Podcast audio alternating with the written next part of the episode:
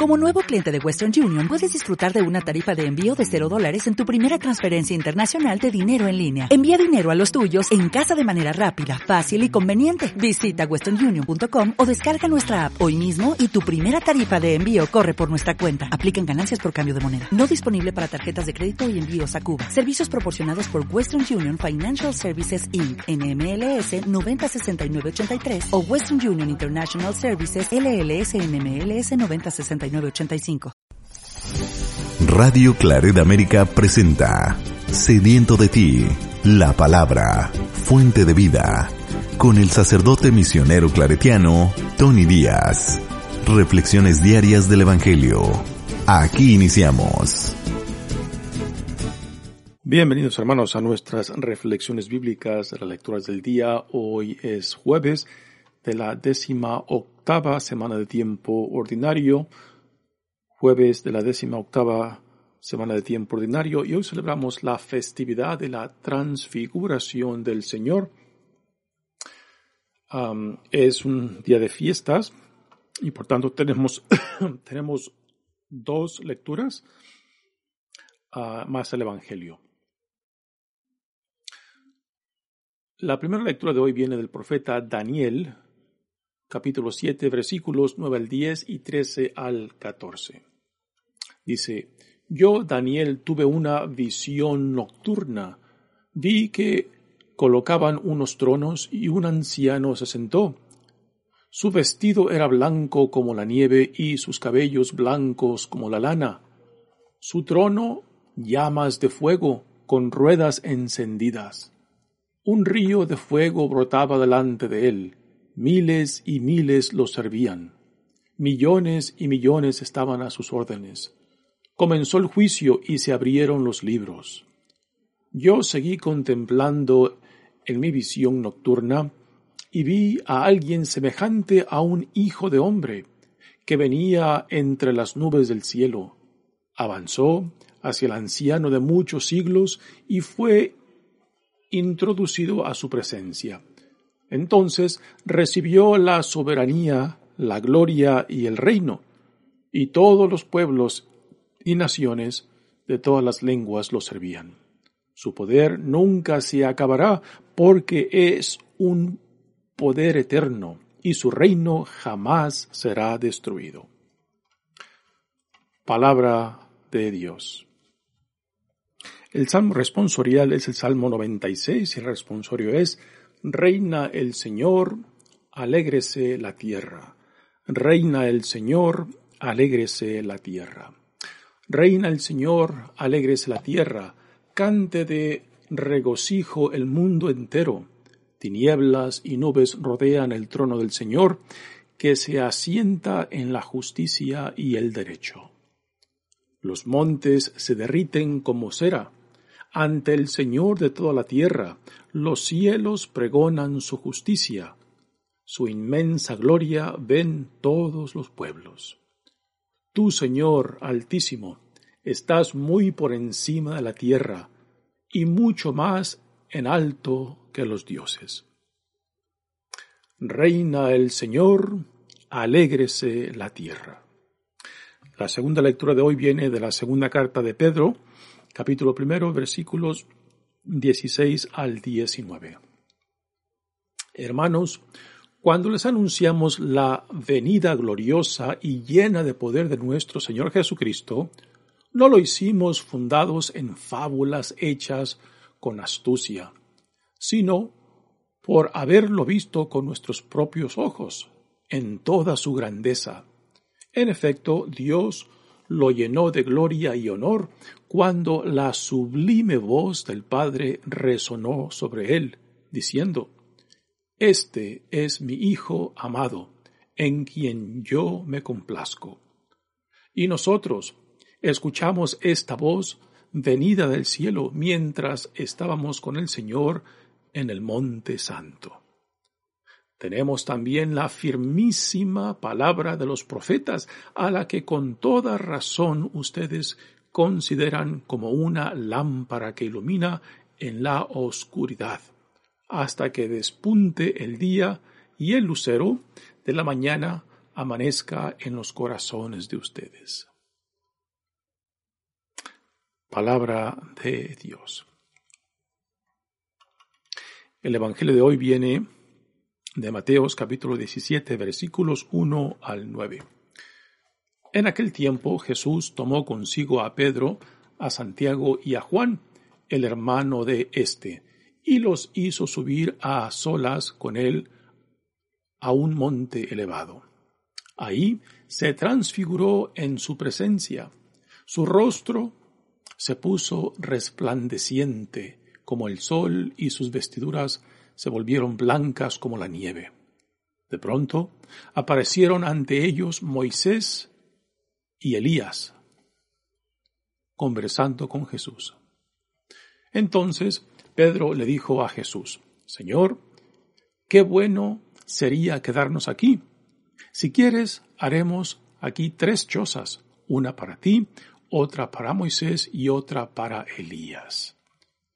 Cuando aún estaba hablando, una nube luminosa los cubrió y de ella salió una voz que decía, Este es mi Hijo, muy amado, en quien tengo puestas mis complacencias.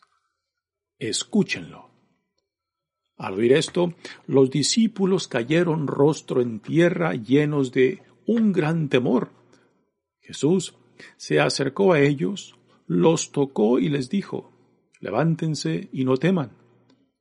Alzando entonces los ojos, ya no vieron a nadie más que a Jesús. Mientras bajaban del monte, Jesús les ordenó, no le cuenten a nadie lo que han visto, hasta que el Hijo del Hombre haya resucitado de entre los muertos.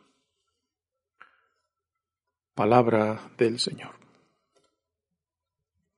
Eh, muy bien, demos comienzo a nuestra reflexión de las lecturas de hoy. Como dije al principio, hoy se celebra la fiesta de la transfiguración y quizá la pregunta básica que nos podemos hacer es ¿por qué tenemos esta celebración de un evento en torno a Jesús?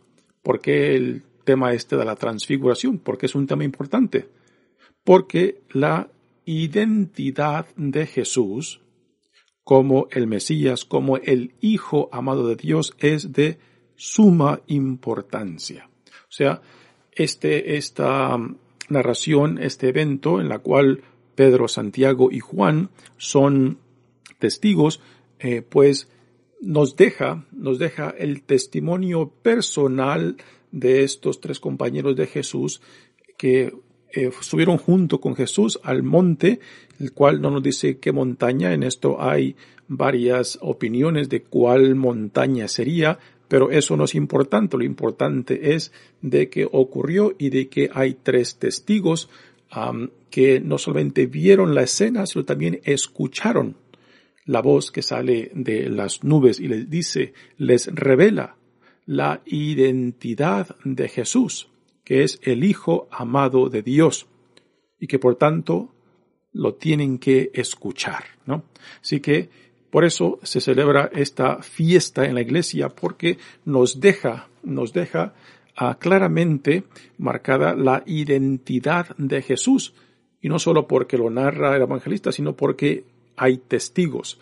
En la, segunda lectura de hoy, Pedro mismo en, su carta ah, también nos dejará el testimonio eh, de su propia experiencia, ah, de este evento donde, el, donde Jesús es transfigurado ah, y su gloria como el Hijo amado de Dios es revelado para ellos.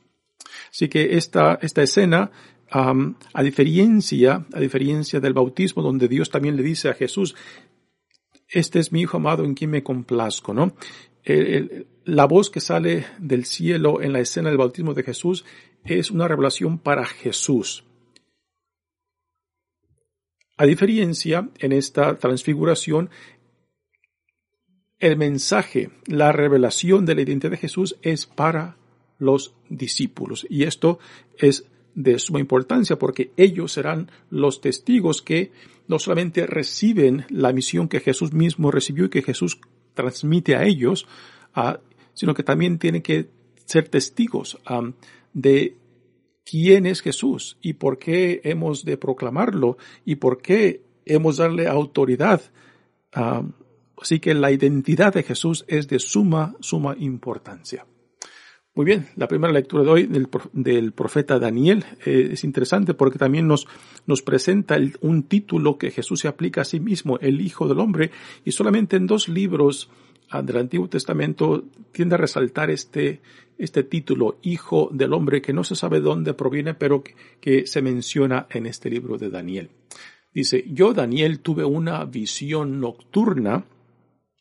En este capítulo 7 de Daniel, el capítulo 7 empieza con otra visión un poco terrible donde Daniel en la visión o sueño pues ve a cuatro bestias que salen del agua. Una, una de las bestias es un león con alas, o después la segunda bestia es un oso, la tercera bestia es un leopardo con alas y cuatro cabezas. Y después la cuarta, la cuarta bestia, pues no, la, no, le, pone una identidad, pero sí la describe con diez cuernos y después un onceavo cuerno que desplaza a tres de esos diez al ir saliendo. Eh, pues es una visión ah, muy terrorífica, muy espantosa, ah, que está conectada con los diferentes reinos que eh, vienen saliendo en el tiempo de Daniel y también pues refleja, refleja los diferentes poderes que se van eh, imponiendo uno tras otro y que a últimas todos caen. Ah, y después, en esta segunda visión que es la lectura de hoy, pues Daniel nos presenta eh, una visión diferente a la primera, en la cual es la escena es el reino de Dios, es el cielo, digamos, y, dentro de, esta escena pues ah, se nos presentan un trono en la cual está sentado Dios mismo, ¿no? Y la descripción de Dios, pues, eh, es tomada de diferentes eh, nociones que eran muy, muy conocidas, muy, muy populares en la mentalidad judía. La, la, imagen de Dios como un anciano vestido de blanco y con pelo blanco, ¿no? Eso es una, es una imagen de Dios que era popular, era conocida, era común, común entre, no solamente entre los judíos, sino también entre otros pueblos de aquel entonces. Dice, vi cómo colocaban unos tronos y un anciano se sentó. Este anciano es, representa la imagen de Dios. Su vestido era blanco como la nieve y sus cabellos blancos como la lana, ¿no? Repito, este es el color blanco conectado con Dios, es, el color de la santidad, color de la pureza, color de lo inmaculado y está conectado íntimamente con lo divino. Su trono llamas de fuego con ruedas encendidas. Otro símbolo, el, si recordamos este, el símbolo del fuego, el, pilar de fuego que iba acompañando al pueblo de Israel cuando después de que fue sacado de, um, de Egipto, el pilar de fuego se hacía presente durante la noche.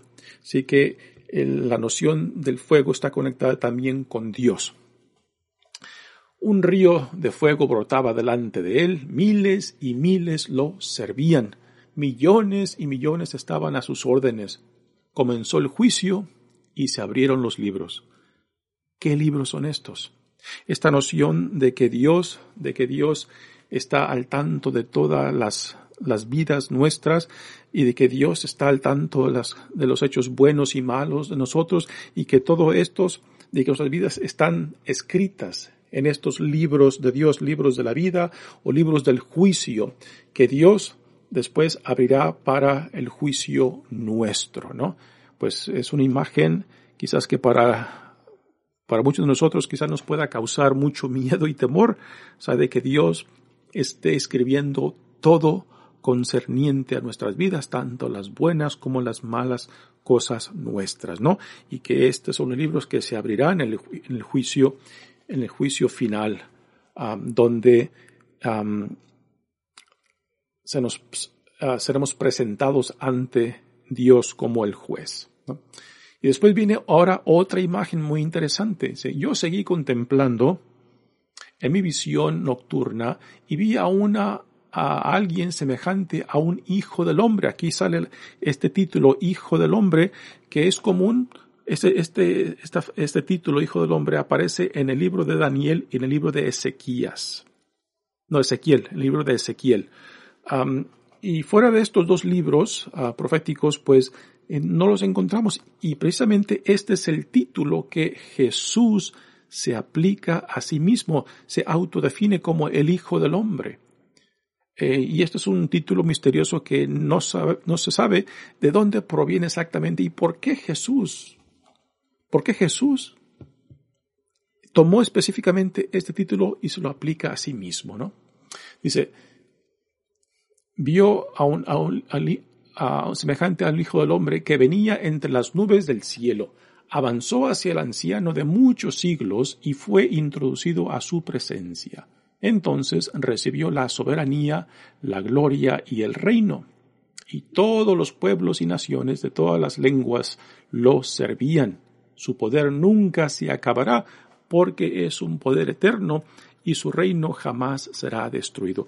Desde nuestra perspectiva cristiana, pues esta imagen de esta persona Ah, no sabe si es una persona o es o representa la, una colectividad de personas. El, del Hijo del Hombre, pues se le aplica a Jesús como el Hijo de Dios, el Mesías, eh, quien recibirá todo el poder en las, después en la, en la segunda venida de Cristo. pues esto es parte de el mensaje ah, mesiánico que, que encontramos tanto en el libro de Daniel como el de, de Ezequiel, pues utiliza muchas imágenes, ah, hasta qué punto podemos interpretarlas y, debemos llevar cuidado de no interpretarlas tan literalmente, ¿no? Por ejemplo, la imagen de, de los libros que se abren, pues hasta qué punto hemos de continuar con esta idea, ¿no? De que es lo que se llevará a cabo al final de los tiempos y cómo seremos juzgados de que Dios tiene en todo, todo escrito, todo descrito acerca de nosotros, tanto las cosas buenas como las malas. Repito, quizás para algunos pueden ser algo de consuelo si son personas justas y quizás para algunos de nosotros pues de que tenemos algunas cosas que no estamos muy orgullosos o avergonzados pues de que todo esto será revelado. Pero a últimas tenemos que confiar en la misericordia y compasión de Dios, que es la imagen que Jesús nos revela para nosotros. Pero esto no es ninguna justificación para que nosotros continuemos simplemente pasándola de panzazo o simplemente eh, no respondiendo a la gracia y al llamado que Dios nos da constante de ser la mejor versión de nosotros mismos y de dar un testimonio claro y evidente del Dios que está entre nosotros y la vida la cual Él nos llama en Jesucristo. Bueno, pasemos ahora a la segunda lectura de hoy, que viene de la segunda carta de Pedro. Y, esta lectura se escogió porque Pedro eh, nos describe su propia experiencia de la transfiguración. Y aquí Pedro la utiliza eh, como un testimonio ah, concreto de que el mensaje que él y sus compañeros, los apóstoles, dan, eh, viene, viene precisamente de Dios y no fue un mito o una historia creada por ellos. Dice, hermanos, cuando los les anunciamos la venida gloriosa y llena de poder de nuestro Señor Jesucristo, no lo hicimos fundados en fábulas hechas con astucia sino por haberlo visto con nuestros propios ojos en toda su grandeza, ¿no? Así que aquí Pedro está describiendo, describiendo su propia experiencia de haber sido testigo de la revelación de Dios acerca de quién es Jesús. La identidad de Jesús, que es el Hijo amado de Dios, el Mesías, el mandado por Dios, ¿no? Así que esto le da autoridad al testimonio y a la proclamación de Pedro acerca de Jesús. En efecto, Dios lo llenó de gloria y honor cuando la sublime voz del Padre resonó sobre el cielo diciendo, Este es mi Hijo amado, en quien yo me complazco. Son las palabras prácticamente idénticas que el Evangelio de, de Mateo y de Marcos y de Lucas tienen. Lo único que es diferente aquí que Pedro, al compartirnos este testimonio, pues no pone lo último, según el Evangelio de Mateo, cuando dice escúchenlo. Es lo único que, lo único que Pedro no incluye en este testimonio. Y nosotros, dice, escuchamos esta voz venida del cielo mientras estábamos con el Señor en el monte santo. Nuevamente aquí Pedro tampoco nos dice en cuál montaña fue. Algunos dicen, algunos dicen que es el monte Tabor, que no es ningún monte, no es una montaña, es un cerro y no de gran altura. Otros dicen que quizás fue el Sinaí, el monte de Sinaí, ah, pero sería un lugar muy lejos de donde, de Galilea. Y esto pues no sería muy práctico porque entonces Jesús hubiera tenido que caminar mucho, mucho uh, tiempo para poder llegar al monte de Sinaí. Y uh, se cree que quizás el monte es el monte de uh, Hermón. Um, Hermón, que sí estaba cerca de Galilea. Bueno, pero en fin, el qué monte es no es importante. Lo que es importante es de que esto fue un evento que ocurrió y que tenemos tres testigos que estuvieron presentes ahí. Así que Pedro nos da este testimonio para dar autoridad a su propia proclamación, no, simplemente del Evangelio, sino también de la autoridad del Evangelio, porque aquel de, de quien recibieron este Evangelio, esta buena nueva, es el Hijo amado de Dios. Dice, tenemos también la, y después ahora para, para a amortiguar más este, este testimonio de Pedro, dice, también tenemos la firmísima palabra de los profetas. ¿A qué profetas se refiere? Se refiere a las profecías de los profetas del Antiguo Testamento que hablaban acerca del Mesías. Por ejemplo, en Isaías, en Jeremías, ah, pues tenemos eh, varias profecías acerca de, del Mesías que finalmente llevará a su, a su fin el plan salvífico de Dios, ¿no? Y aquí, ah, Pedro es obvio que se está dirigiendo a, comunidades judías cristianas que están familiarizados con los profetas del Antiguo Testamento. Muy bien, pasemos ahora al Evangelio de hoy, que es la versión de Mateo acerca de la transfiguración. La transfiguración la encontramos en en los tres evangelios sinópticos de Mateos, Marcos y Lucas. Hay una, ah, algunas diferencias ah, mínimas ah, que pueden tener algún significado, pero en sí, en su totalidad, este evento es muy, muy similar en los tres evangelios sinópticos. esto ocurre, según Mateo y Marcos, unos seis días después después de la confesión de Pedro acerca de quién es Jesús, cuando Jesús les pregunta, ¿y quién dice la gente que soy yo? Ah, y Pedro toma la palabra y dice, pues, algunos dicen que eres, que eres, eh, algunos dicen que eres eh, Juan Bautista resucitado, otros el profeta Elías y otro algún otro profetas. Y Jesús les pregunta, ¿y ustedes quién dicen que soy yo? Y es ahí cuando Pedro toma la palabra y dice, tú eres el Mesías, el Hijo, el Hijo de Dios el mandado por Dios, ¿no? Y después de esta profesión de Pedro, pues Jesús les empieza a hablar acerca de lo que le va a ocurrir a él. Y Jesús les dice que si quieren seguirlo, pues tienen que sufrir y tienen que tomar su cruz y seguirlo. Y pues estas demandas de, de discipulado y también eh, de las consecuencias de la identidad de Jesús, lo que él va a sufrir, de que va a sufrir, va a ser arrestado, va a ser condenado y que va a morir, ¿no? Pues esto deja desconcertado a los discípulos que no saben qué hacer con esta, con estas palabras de Jesús, donde les advierte de que la idea que ellos tienen del Mesías es muy diferente a la, a la, noción del Mesías que Jesús tiene de sí mismo, ¿no? Así que cuando Jesús les dice esto, los deja bien desconcertados, a pesar de que Pedro ha confesado que Jesús es el Mesías, el Hijo, el Hijo de Dios, ¿no?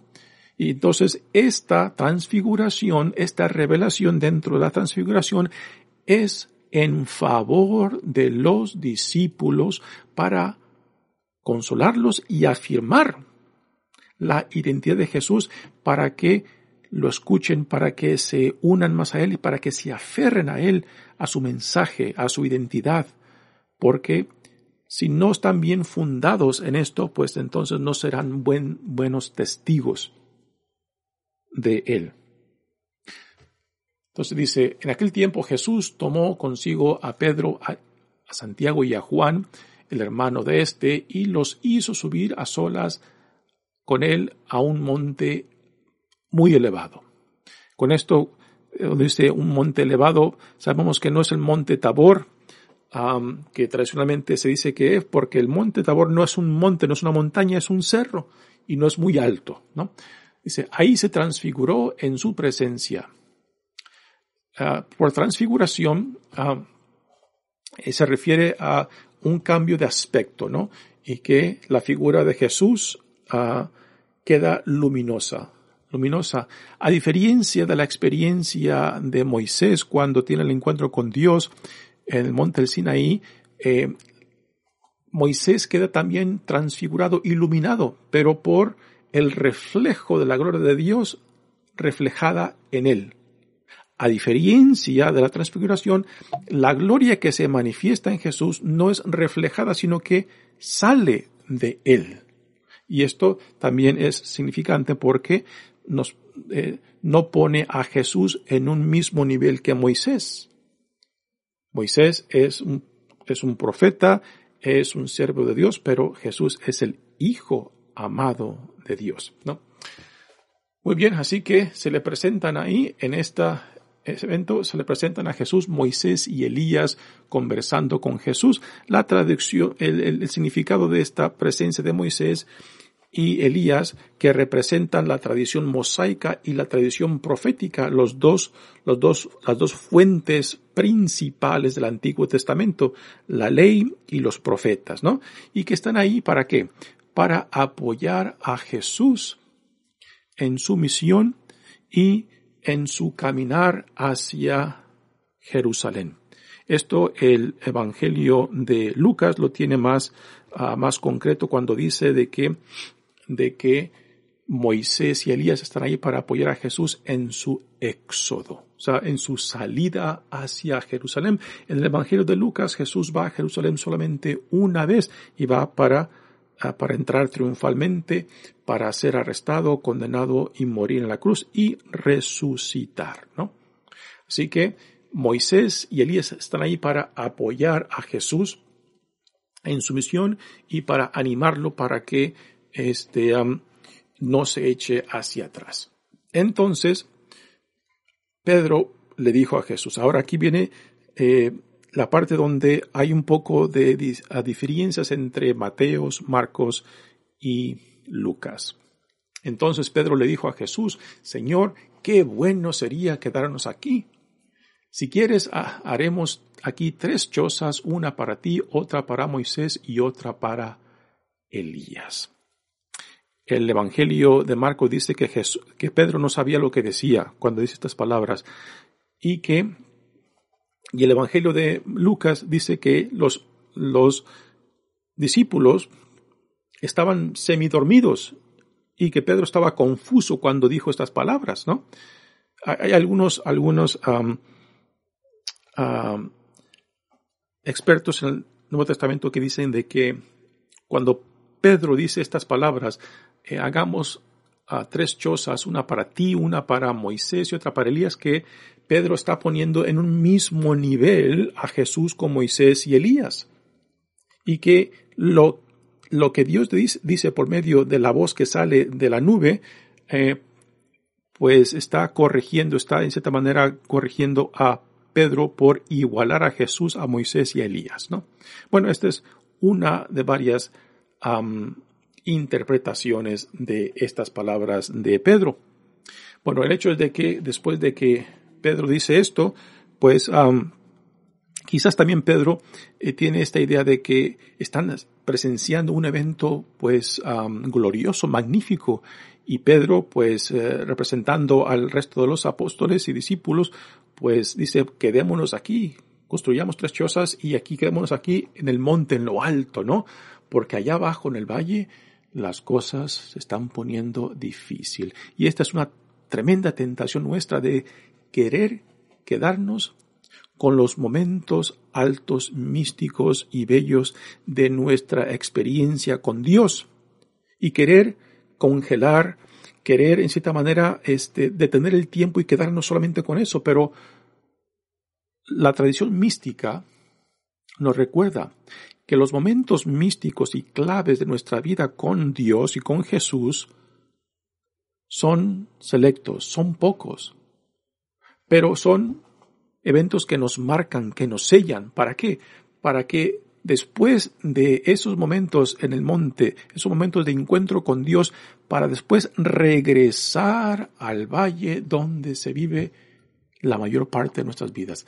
La mayor parte de nuestras vidas no se vive en los momentos claves, en los momentos excepcionales, en los momentos místicos. Se vive en los momentos más ordinario de nuestras vidas. Pero esos momentos claves, esos momentos uh, pocos para muchos, eh, pocos, pero son momentos que nos marcan, nos sellan. ¿Para qué? Para que después seamos mandados a ser testigos de lo que Dios está haciendo en nosotros y por medio de nosotros, ¿no? Y esto es quizás lo que, lo que Pedro aún no entiende y, y por eso por eso este, se dice que Pedro no sabía lo que estaba diciendo, ¿no? Después sale esta voz, esta voz del, de una nube, la nube que representa otra vez, otra vez la presencia de Dios, la presencia divina. Lo tenemos también en el Antiguo Testamento. Y la voz dice, este es mi Hijo muy amado en quien tengo puestas mis complacencias. Escúchenlo. Este escúchenlo a quién se dirige. Se dirige a los discípulos, ¿no? Así que esta revelación dentro de la transfiguración es para los discípulos, para afianzarlos, para ayudarles a entender la, cuál es la identidad de Jesús. ¿Por qué deben de escucharlo? ¿Por qué deben de estar íntimamente unidos a Él, a su mensaje, a lo que Dios está haciendo en Él y por medio de Él? ¿no?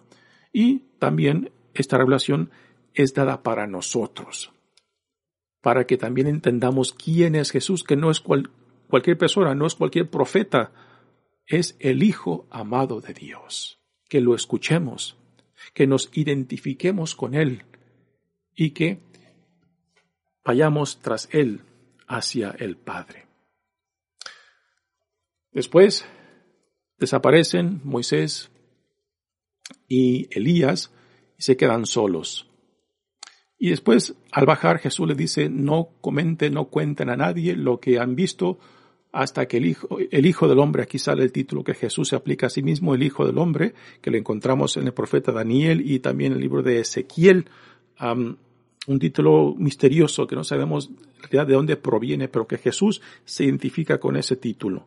Así que Jesús le dice, no lo comenten porque Jesús sabe claramente que aún no entienden el significado y es después de la resurrección cuando entonces esta escena empezará a tener sentido para ellos. Muy bien hermanos, mi nombre es Padre Tony Díaz, misionero claretiano, pues un evento muy, muy importante para nosotros porque deja claramente descrita y prescrita la identidad de quién es Jesús. Es el Hijo amado de Dios, nuestro Señor, nuestro Salvador. y tenemos que escucharlo. Muy bien, que Dios los bendiga. Radio Claret América presentó Sediento de ti, la palabra. Fuente de vida. Sus comentarios son importantes. Contáctenos en radioclaredamerica.gmail.com As a new Western Union customer, you can enjoy a $0 transfer fee on your first international online money transfer. Send money to your family and friends back home the fast, easy, and reliable way. Visit westernunion.com or download our app today to get started, and your first transfer fee is on us. FX gains apply, not available for credit cards and transfers to Cuba. Services offered by Western Union Financial Services Inc. and MLS 906983 or Western Union International Services LLC and MLS 906985.